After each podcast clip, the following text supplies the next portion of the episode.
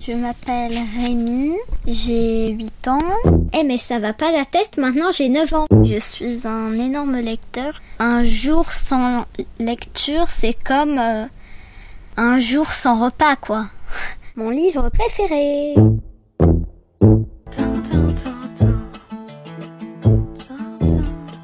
Aujourd'hui, je vais vous parler de l'aventure de Castle Rock de Natasha Farran. Alice, 11 ans, petite et pâle, dite Alicia, doit quitter la maison où elle a grandi.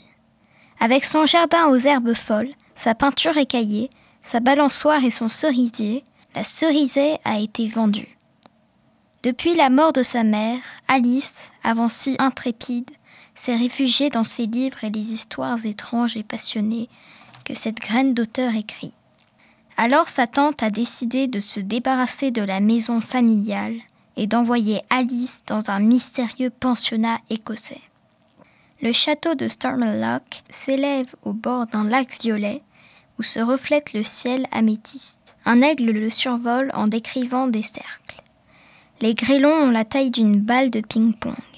Au début, on plaint Alice d'être expédiée loin de son père, un acteur de seconde zone qui n'est jamais là.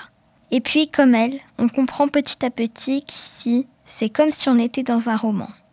À la tête de Stormlock, le général Fortescue, blessé de nombreuses fois au combat en Afghanistan et dans les Balkans, a des méthodes pédagogiques innovantes.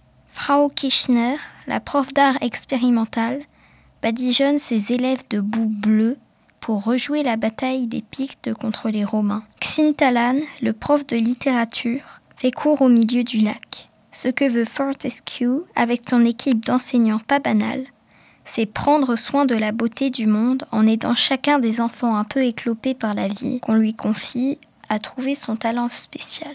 Ici, pas de punition, mais des conséquences avec une majuscule pour que chacun comprenne le sens de ses actes. Enfin, entre nous, une conséquence, c'est la même chose qu'une punition, en n'utilisant pas le mot punition ou un mot de la même famille. Les couloirs de l'antique bâtisse sont repeints en rouge, en bleu, en rose, en jaune. C'est à l'occasion du grand challenge d'orientation annuel que chacun peut découvrir, selon la question du prof de lettres, quel désir est enfoui au tréfonds de son cœur. Alice part en quête avec ses deux amis. Jess Okuyo, le cartésien à la boussole, a brisé la glace de façon très british en lui offrant du thé et un pique-nique. Fergus Mackenzie, le petit génie roux a, lui, été beaucoup moins gentleman puisqu'il l'a expédié dans la boue d'un croche-pied. La voix de Jess est-elle de continuer le violon pour, un jour, jouer comme un ange au paradis, comme en rêve sa mère? Fergus le surdoué acceptera-t-il sa clairvoyance sur ses parents défaillants? Et Alice L'auteur ménage beaucoup de suspense en mêlant les adolescents à une dangereuse histoire de vol international. Elle s'adresse au lecteur et joue avec nous. Je vais vous lire un extrait. Je vous en supplie, n'essayez jamais, jamais, jamais de faire chez vous ce qu'a fait Alice.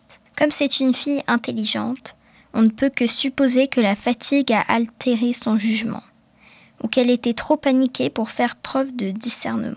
Dans tous les cas, elle eut de la chance que les feux d'artifice, même dans leur caisse, et souffert de la pluie et qu'ils ne se déclenchèrent pas tous quand elle alluma la mèche. Les chandelles roumaines, les soleils et les fontaines refusèrent de prendre. Mais les fusées, ah les fusées Le professeur Lawrence, qui se précipita aux fenêtres avec le reste de l'internat quand les tirs commencèrent, ressentit une bouffée d'orgueil professionnel.